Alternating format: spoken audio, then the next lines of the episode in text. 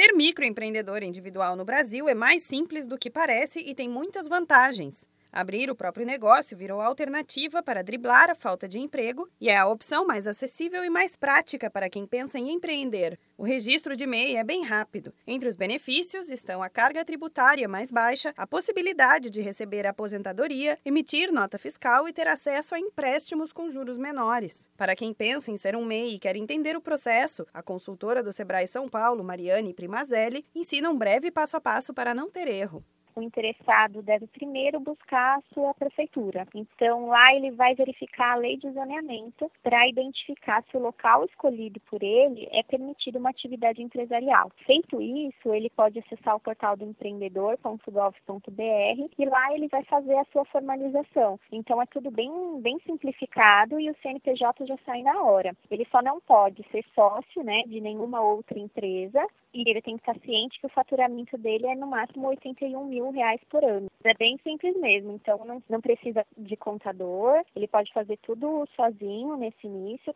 Para os empresários que sentem que a microempresa precisa de um impulso ou de uma mudança nos planos, o Sebrae está sempre disponível para ajudar. O programa SuperMEI, por exemplo, é gratuito e voltado para a qualificação profissional e o desenvolvimento de negócios. Além disso, oferece soluções integradas de gestão, comportamento empreendedor, tecnologia, mercado e acesso ao crédito. Para quem ainda tem dúvidas se deve ou não abrir uma microempresa, a consultora do Sebrae São Paulo, Mariane Primazelli, fala das três dicas básicas básicas que todo MEI deveria saber. Ele fazer um planejamento inicial, então ele precisa conhecer muito bem o perfil do seu cliente, o mercado em que ele vai atuar, ele precisa definir muito bem os seus processos. Depois, a segunda dica seria justamente ele separar as finanças pessoais e da empresa. Então, é muito importante que o MEI defina um salário para ele e utilize este salário para ele pagar as suas despesas pessoais. E a terceira dica que eu daria é justamente para ter atenção na formação de preço. A gente sempre diz que é, muito, que é necessário que eles considerem os pequenos custos. Isso é um erro assim, básico né, e muito comum do microempreendedor individual.